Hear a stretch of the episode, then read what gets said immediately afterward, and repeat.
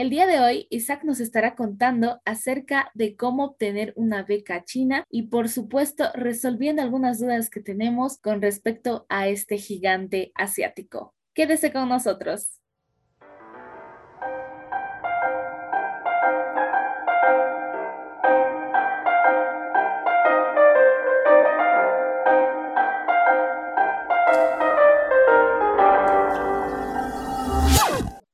¿Cómo están a todos los oyentes de Huellas Random? Bienvenidos a un programa. El día de hoy tenemos a Isaac Durán, que es de la ciudad de Tarija, estudió en la ciudad de La Paz la carrera de biología para después mudarse a China con una beca. Actualmente él se encuentra en su tercer año en la carrera de biotecnología en la Universidad de Ciencia y Tecnología del Oriente de China, así que le damos la bienvenida el día de hoy. ¿Cómo estás, Isaac? Cuéntanos un poco de tu historia.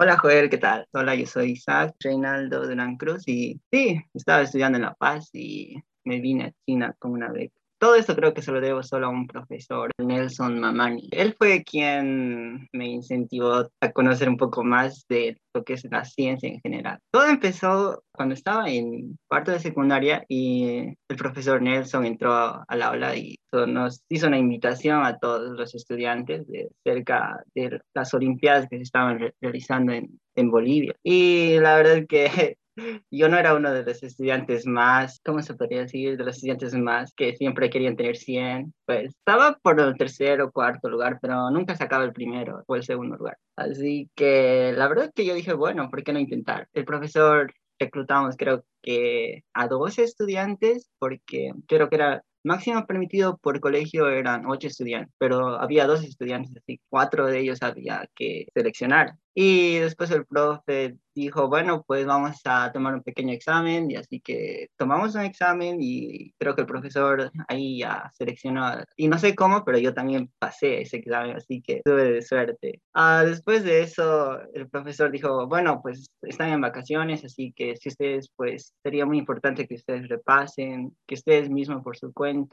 estudien lo que es biología, porque las próximas va a ser entre colegios. Y así que la verdad que no, no estudié con mucho, con 100%. Sí, estudié, repasé lo que tenía que repasar y, y después fuimos a dar un examen, me acuerdo, al colegio. Creo que era un colegio que estaba en el centro en el centro mismo de la ciudad, no me acuerdo qué colegio. Pero ahí ese examen, la verdad que pasé, pero no pasé como uno de los primeros así. Sí pude pasar ese examen otra vez. Y después de ese examen, solo quedamos cuatro, cuatro compañeros, ¿no? Mi compañera Gila y Darkel y una compañera más. Y después de ahí, la verdad que ahí sí que le tomé mucha importancia ya, porque como iba a ser, el examen iba a ser para todo Tarija ya. Así que la verdad que dije, bueno, pues creo que eso se está volviendo un poco más importante, así que le voy a meter más ganas. Y de ahí fue que empecé a estudiar de verdad con el 100%. Es decir, mi prioridad era estudiar para todo.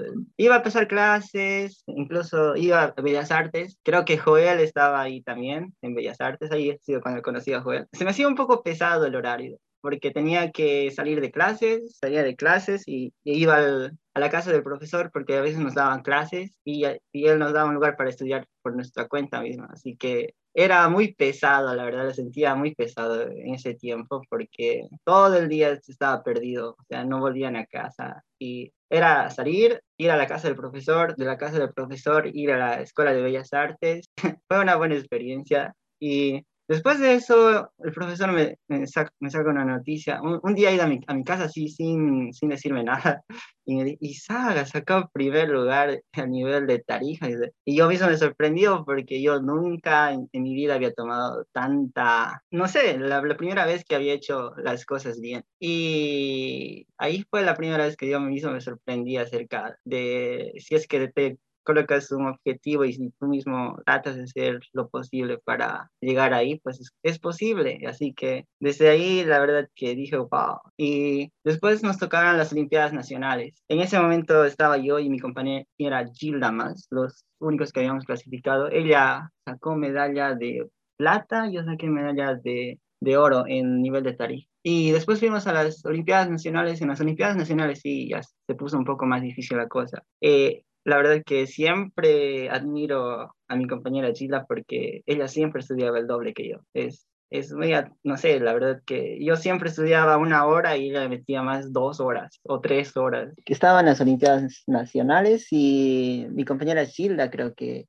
sacó medalla de oro y yo saqué medalla de, de bronce. Y después de eso, pues mi profesor nos dijo, fucha, ahora sí tienen que colocarse las pilas porque van a ir a representar a Bolivia en las Olimpiadas Iberoamericanas. Y sí, otra vez tuvimos que estudiar toda, todas, todas nuestras vacaciones y los sábados y los domingos. Y la verdad creo que al final, al final nos dimos cuenta de que hay una tremenda diferencia entre la educación de Bolivia con la educación de otros países, como ser, eh, ni hablar con la educación de España, los países de Europa. Porque cuando fuimos a las Olimpiadas estábamos bien en teoría, o sea, sí podíamos, sí sabíamos lo que era teoría, pero lo que nos hacía falta era acerca de la práctica de laboratorios. Como no, no, en Bolivia no había los laboratorios, así que estábamos pobres en eso. No, no sabíamos más o menos cómo es que funcionaba el laboratorio,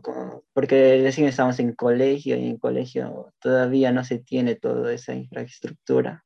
Pero la verdad que tratamos de dar lo mejor y no, no pudimos sacar ni siquiera una mención de honor, eh, ni, una, ni una medalla, nada. Y eso fue algo que el profesor mismo fue destrozador para todos nosotros, para mi compañera. Sí, ella lloró. Y yo, la verdad, no, no lloré, porque yo, yo dije, bueno, ya digo mejor, así que ese es el fin, así que ahí se acaba. Y después de eso fue que me fui a La Paz a estudiar. Como, como es que, si es que eres un, si es que has sacado alguna medalla o una mención de honor a nivel nacional, creo, entonces puedes entrar sin dar el examen en, en, la en cualquier universidad. Así que yo escogí ir a, La Paz a estudiar la carrera de biología en la Universidad de San Andrés. Y ya estaba en mi, más o menos empezando mi segundo año, sí, recién ya estaba, ya estaba en mi tercer, tercer semestre y iba a empezar el cuarto semestre. Y mi profesor me dice que hay unas becas para China y me dijo que si es que quería ir y ver más o menos qué es lo que piden, los requisitos. Y yo dije, bueno, pues voy y veo. Y estaba con mi compañera Gilda, ella, ella igual estaba aplicándose esa beca. Y fuimos los dos, dijimos, es poco probable que nos den la beca porque no sé qué será que se requiere para tener esa beca. Y fuimos a averiguar en La Paz, porque las oficinas estaban en La Paz y en Tarija no había las oficinas. Eh, no sé, creo que solamente hay en La Paz y Santa Cruz, que está en el centro, en el centro de la ciudad. Ahora mismo veo creo que es algo malo porque no se tiene mucha publicidad acerca de las becas que hay en Bolivia, digamos. Si no fuera por mi profesor que me dijo que había esas becas, yo tampoco me hubiera enterado. ¿Y cuántas personas no se enteran que hay becas en Bolivia? Que podrían ir y aplicar, pero eso también que solamente en La Paz y en Santa Cruz es algo injusto para otros departamentos como Cochabamba, la, eh, Pando, Tarija, que no tienen, no tienen esas oficinas, ni siquiera les llegan noticias acerca de si hay becas o no hay becas. Así fue como yo y mi compañera fuimos y los requisitos eran hartos y me, me acuerdo que tenían, teníamos que hacerse análisis acerca de, de, de, nuestra vista, si no teníamos enfermedades o cualquiera. Y también teníamos que presentar todas nuestras notas de colegio, nuestros certificados acerca extracurriculares. Y ahí fue cuando creo que eso fue lo que nos salvó. No, no estoy segura también porque no, no, nos, no solo nos piden nada más, porque nos pidieron eh, certificados extracurriculares, que era, lo metimos ahí, los certificados de las Olimpiadas, son todo, todos esos certificados que habíamos obtenido durante ese tiempo, lo metimos ahí todo eso. Ella, mi compañera lo metió más certificados, ella sí, yo me acuerdo que ya tenía muchos más que yo. Y después teníamos que escribir un proyecto acerca sobre por qué queremos ir a estudiar al extranjero, cuáles son nuestros planes después de allá. También nos hicieron firmar una carta acerca que una vez que acabamos de estudiar en China o una vez que acabamos todos nuestros estudios, tenemos que volver a Bolivia y estudiar un año y trabajar un año allá en Bolivia. Eso creo que fue todo, la verdad. Creo que hay algunos pasos más, pero no me acuerdo ahora. Es lo más importante creo que eso fue. Después de eso, después de, de dos meses, creo que nos dieron la noticia a nosotros de que de que sí, ya, ya salieron los resultados. Y ahí fue cuando me, el profe igual me dio la noticia de que sí había, había aprobado, me habían dado la beca. Y ahí estaba entre seguir estudiando mi carrera en La Paz porque ya estaba en tercer, cuarto semestre o irme para China, que era completamente distinto, o sea, no, no tenía ni menor idea de, del idioma, no tenía ni la menor idea acerca de, de qué es lo que primero allá me van a pedir o tenía mucho, mucha experiencia acerca de que dije, bueno, me voy a arriesgar, aunque estoy en mi cuarto semestre en esta universidad, igual lo voy a dejar y lo dejé, dejé mi carrera y me fui a, listar todas mis cosas para irme a China. Un rato, por un rato estaba un poco triste porque, porque iba a dejar todo atrás, toda mi familia, a todos mis amigos que había conocido en La Paz. Y por otra parte, estaba emocionado por conocer un nuevo país, la cultura, una cultura tan diferente. Así fue como llegué hasta aquí. Y después estudié dos años de chino mandarín y después estudié ya mi carrera y ahora estoy en, en, el, en el medio de mi carrera, todavía sigo estudiando. Ahora, hay becas en las cuales te pagan hasta el pasaje, pero hay becas también que son que solamente te cubren la mitad, ¿no? Es dependiendo de la beca. Muchas gracias por compartir tu historia y permitir que nosotros podamos ampliar más nuestros conocimientos. ¿Cómo podríamos obtener una beca en China? China tenía muy buenas relaciones con Bolivia. Antes, ahora no estoy seguro cómo están las relaciones tienen porque depende mucho. Porque aquí cuando yo vine me sorprende, me sorprendí mucho al ver muchos países de Arabia aquí en, en, esas, universidades donde estamos, porque pues China tiene muchos lazos con países de Arabia y países de África también y hay muchas, muchas personas que vienen igual becadas que son de África aquí a estudiar en China. Así que depende mucho de cómo estarán ahora las relaciones. No sé si seguirá esta, bien esta beca, tal vez, pero sí, yo creo que ese es el problema, es que cuando sales de colegio no sabes qué hacer con tu vida. Y por una parte, nosotros mismos no, no nos informamos acerca de si es que hay o no hay becas, no, no nos arriesgamos a, a ir por, porque esa vez si yo no hubiera estado en La Paz tampoco me hubiera enterado, tampoco, tal vez ni siquiera tampoco lo hubiera hecho porque de Tarija hasta La Paz está recontra lejos. Así, yo creo que por una parte es que nosotros no nos informamos, por otra parte el Estado no te informa, el gobierno, no sé por qué no, no hay propaganda de las becas, porque eh, sí, yo creo que a muchos les, les interesaría obtener una beca, no creo que a nadie no le interese obtener una beca. ¿Cómo fue a más detalles, digamos, para conseguir esa beca a China? Pues los requisitos son varios. Eh, dependiendo de la beca, ¿no? E, en mi caso ha sido primero tus notas de colegio, creo que es lo más importante, y después eh, te piden eh, certificados médicos acerca de que todos tienes que estar completamente sano, tu certificado de, acerca de cómo estás en cuanto a la vista. Después de eso, lo que me acuerdo, también nos pidieron un proyecto un proyecto acerca de qué es lo que piensas hacer después cuando vayas a estudiar, por qué quieres ir a estudiar y qué vas a hacer con todo eso, con todo ese conocimiento después cuando te, te gradúes. Después creo que nos dieron también vacunas. Sí, sí, te, te colocan vacunas sobre la malaria, creo que me colocaron una vacuna sobre la fiebre amarilla. Ahora, sobre todo, creo que es mucho más estricto acerca por el COVID, porque tienes, eh, creo que tienes que tener certificado de, de vacunación o que no tengas COVID. Pero no, estoy, no estoy muy familiarizado ahora porque ya hace cuatro años que no estoy en Bolivia. Volví hace dos años, pero tampoco fui otra vez a preguntar acerca de las becas, ¿no? Cualquier certificado te sirve mucho. Si sabes inglés, también te sirve mucho que te den un certificado por, por hablar inglés, porque no sé cuál es el proceso que ellos hacen para escoger a los estudiantes. Sí, y tampoco, tampoco nos dicen cómo es que ellos van a escoger, simplemente nos piden los requisitos nada más. Tal vez sean los chinos los que escojan. Creo que en gran medida creo que sí son los chinos quienes escogen y los bolivianos siempre mandan, mandan los requisitos, los, los estudiantes con todos sus folders. Y porque aquí en las universidades, digamos, son lo que he estado viendo es de que las más universidades más top creo que son las que escogen a los que más les parece bien. Así que creo que son los chinos quienes escogen a los, a los participantes porque la beca la beca es de China. El gobierno de Bolivia no, no se encarga de nada, digamos. Todo, todos los, todos los beneficios que nosotros recibimos es por el gobierno chino, porque el gobierno de Bolivia creo que simplemente se encarga de, de clasificar a los estudiantes y,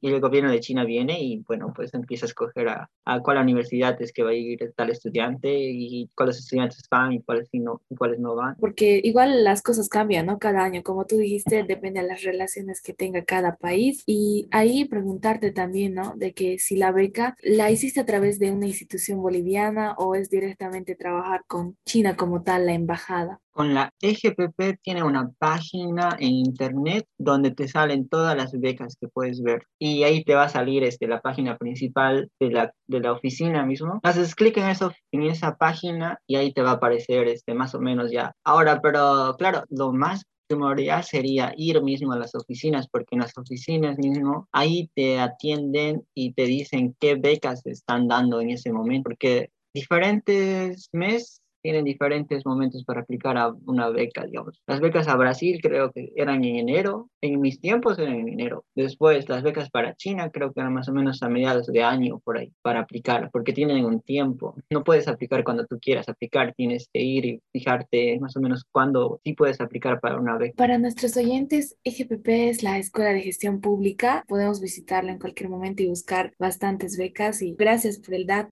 ¿Cómo aprender chino? Eh, el proceso sí es un poco largo, digamos. Creo que a la mayoría de mis amigos les interesa más el japonés, pero el japonés tiene mucho, mucha correlación con el chino, tiene mucho en común, porque si no estoy mal, el, el, chino mandarín ha sido llevado a Japón y después los japoneses lo han cambiado algunas palabras, también lo cambiaron de tonos y la gramática también lo cambiaron un poco, pero en realidad el japonés es parte del chino. Así que cuando uno ve, cuando veo algunos caracteres en japonés, digo, ah, sí, ese, ese carácter sí, no lo sé. Para aprender cualquier idioma asiático, lo principal creo que son los tonos, porque no es raro escuchar a un chinito cuando dice chin chanchu, es, es porque esa, esa persona china tiene diferentes tonos que tienes que decirlos, porque si no los dices como él lo dice, pues no te va a entender. Eso es lo que más cuesta a los hispanohablantes, porque nosotros simplemente tenemos un, un solo tono nada más, que levantamos la voz y a veces no, pero ellos sí o sí tienen que decirlo con, con los tonos. Para aprender el, un idioma chino creo que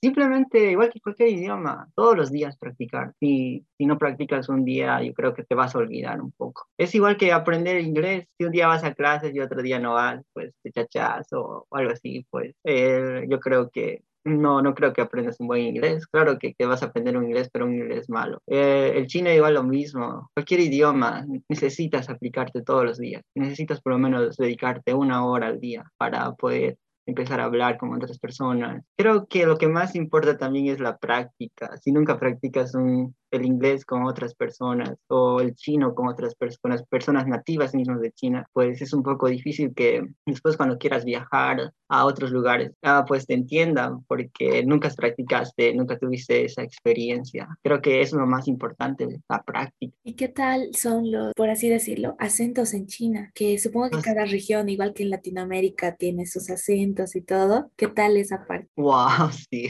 la verdad que tocaste un punto muy interesante. Eh, sí, los acentos varían, pues al igual que nosotros tenemos nuestro español, que es de Bolivia, ellos también tienen un chino de diferentes regiones varía un poco. Claro que se pueden entender entre ellos, pero diferente región tiene diferente chino. Ah, por ejemplo, en la, en la parte del centro, que es más o menos por Beijing, ellos hablan más como una R. Cuando tú escuchas a una persona que es más o menos de Beijing, tú dices, ah, ya, esa persona es de Beijing porque habla con la R. Y una persona que es más de, de la costa, como Shanghai, pues esa persona habla más, más rápido y más tendido claro, cuando recién estás aprendiendo el idioma, no, no, lo, no, no, puedes distinguir, pero ya cuando vas varios años aprendiendo el idioma ya se te hace muy notable. ¿Te fue costoso al principio? Me costó aprender mucho porque es muy diferente, digamos. En cuanto al inglés, le veo mucho más similar porque la gramática, otra parte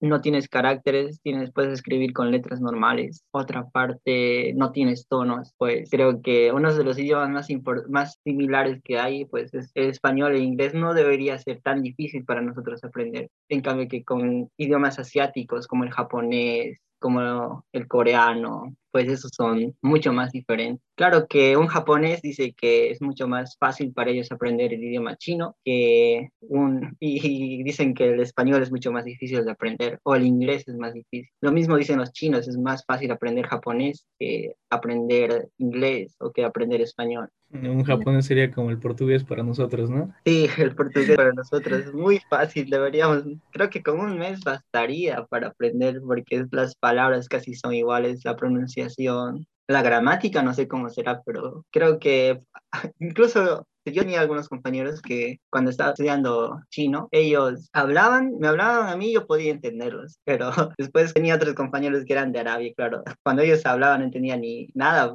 Me, me sorprendí mucho ahí cuando me hablaban que eran de, de África, y creo que hubo varios países que hablan portugués en África, y, y ahí sí, sí me di cuenta de que el portugués no, no es muy difícil para nosotros aprender. Y el idioma chino, o sea, la cantidad de personas que lo hablan es mucho. Creo que es el tercer idioma más hablado, si no estoy mal. Y aparte, ahora a nivel global todo el mundo quiere aprender chino o está iniciando a querer aprender chino porque es el nuevo sueño americano, cuando sería el nuevo sueño chino. Creo que un poco sería una barrera invisible, sería la cultura y otra parte el idioma chino, que sí, sí se ve mucha migración. Ahora sí se está viendo creo que mucha más migración acerca de los países vecinos de China hacia el interior de China para porque los países vecinos en China sí es mucho más notable que hablan el idioma chino así que para ellos es más fácil poder migrar aquí a China. Pero para países de Latinoamérica, países de, que están mucho más lejos, es mucho más difícil por la distancia, por el idioma. Pero sí, la verdad que el idioma chino cada vez se vuelve más importante en tanto porque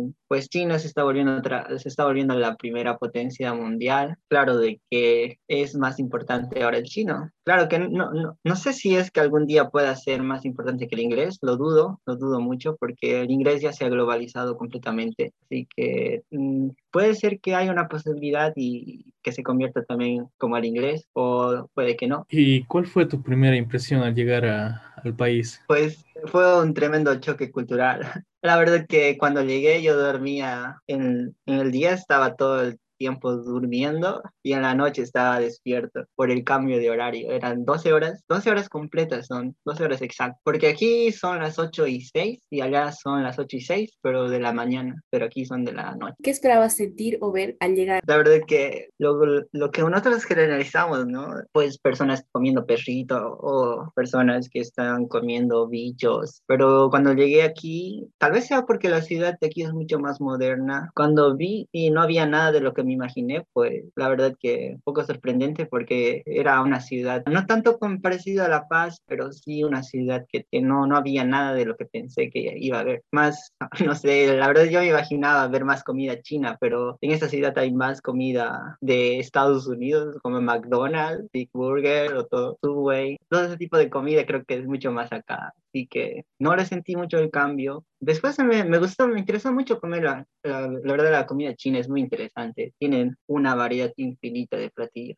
Uno de los más famosos es el Beijing Ya, el pato al horno de Beijing. Es muy rico. Le he comido, que casi siempre salía de pasar clases y me iba a comer eso, porque me gustaba mucho. Y también es uno de los más famosos que hay aquí. El pato pequinés. Es uno de los más famosos que hay. Las comidas de aquí pueden ser muy raras, pero no se encuentran en las ciudades. Tienes que viajar a los, a los pueblos. He visto muchas personas que generalizan de que en China se come bichos, de que en China se comen perros. Pues creo que es muy diferente porque tienes que buscar esas comidas, o sea, tienes que ir a pueblos para encontrar esas comidas.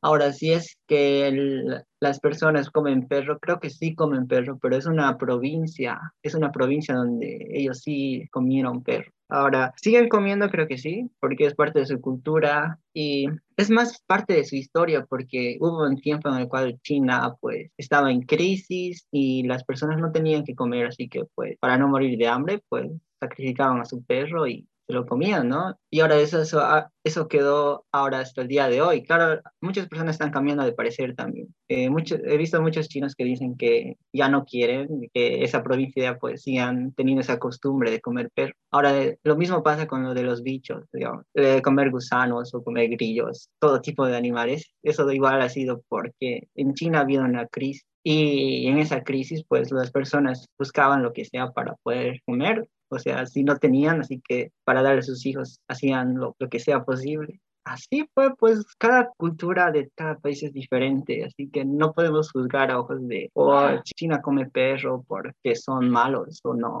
pues debe tener su razón, debe tener un poco de historia, ¿Qué pasó con tu compañera que estaba también postulando contigo, cambiando mucho de tema, no? Sí, la verdad, a mí me sorprende mucho también la noticia de que eh, cuando fuimos a, a, hacer lo de las becas, ella tenía mucho más currículum que yo, porque ella pues también iba a teatro, eh, su inglés era mucho mejor que el mío, después ella tenía medalla de oro en la nacional, es decir, lo más lógico hubiera sido que y ella sí hubiera venido también aquí a China, porque aplicamos la misma beca y lo raro fue que a ella no la escogieron, no sabría decirte cuál es la razón, porque nosotros, para mí fue impactante porque yo dije, a ella, ella seguro que tiene la beca, es decir, tenía muchas más posibilidades de que le den a ella que me den a mí, pero después cuando vi los resultados fue como que, por, que le dieron no le dieron la beca y a mí sí me aceptaron y eso no sé por qué, digamos, no sé si es el gobierno de China el que escoge o es Bolivia, pero creo que es, creo que es el gobierno de China porque la beca es de China, así que no sé cuáles eran sus parámetros ellos para escoger a los estudiantes. Creo que lo más importante es la persona, ¿no? Depende de lo que hayas escrito en tu proyecto,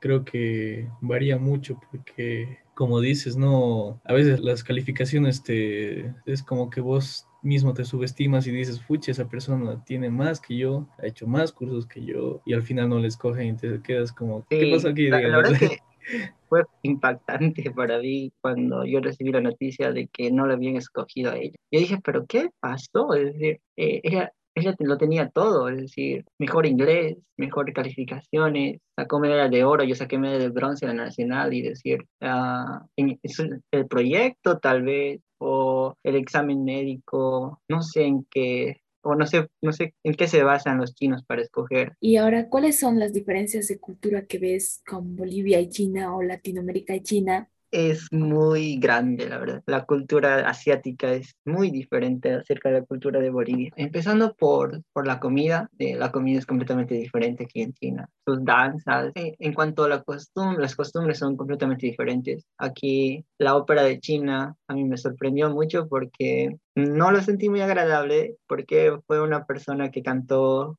unos agudos muy bajos y, la verdad que a mí no me gustó, pero a todos los chinitos sí les gustó. Creo que lo que más hay que recalcar es, es un ambiente competitivo que hay acá, en, todo, en todo lo que hacen lo, lo, toman como un tipo de competencia. Es, en cuanto al estudio, pues ni hablar del estudio, porque los estudiantes chinos se pasan 12 horas incluso 14 horas estudiando algo y bueno, es algo sorprendente. Para mí fue sorprendente cuando vine aquí, lo sentí un poco el cambio, mucho más cuando me cambié de universidad. Acabé de estudiar el idioma chino y empecé a estudiar mi carrera. Para mí, la verdad que ahí sí que lo sentí bastante el cambio, porque ya no estaba con extranjeros, estaba con puros chinos. Y cuando escuché sus noticias de ellos de que cuando estaban en colegio, ellos no estudiaban dos horas o una hora, estudiaban 12 horas, sábados y domingos. Yo dije, wow, la verdad que eso sí, yo creo que tampoco podría hacerlo por mi misma cuenta, estudiar más de, de 12 horas seguidas en un día es algo sorprendente. La diferencia en que hay de, las, de la educación con los países asiáticos, con Latinoamérica es gigante. Pues la, la educación en Asia es muy estricto. Claro, en China, como está el comunismo, eh, no se da a conocer los datos acerca de cuántos estudiantes se suicidan por el estrés del estudio. Es algo que se mantiene en secreto, pero sí se sabe que sí hay varios. Ahora, en, en Japón sí también, pero no es tanto como en China. Ahora, en Corea creo que Corea tiene uno de los más altos, pero Corea sí, digamos, sí los muestra pero en China no, no se sabe, no se sabe cuántos, cuántos puede haber. Para ir concluyendo este programa el día de hoy con huellas random, Recuerden escucharnos en Radio Domingo Sabio. Agradecer a Isaac por presentarse el día de hoy con nosotros. Aprendimos bastante de lo que son las becas, de la cultura que tal vez muchos de nosotros teníamos duda, que si realmente es lo que pasa. Y nada, qué, qué interesante. Y recuerden, podemos obtener becas a través de la página de EGPP. Gracias Isaac por estar aquí con nosotros. Un placer para mí estar con ustedes. La verdad, gracias a ustedes por invitarme. Bueno, huellas random hasta aquí. Hecho. Hasta la próxima.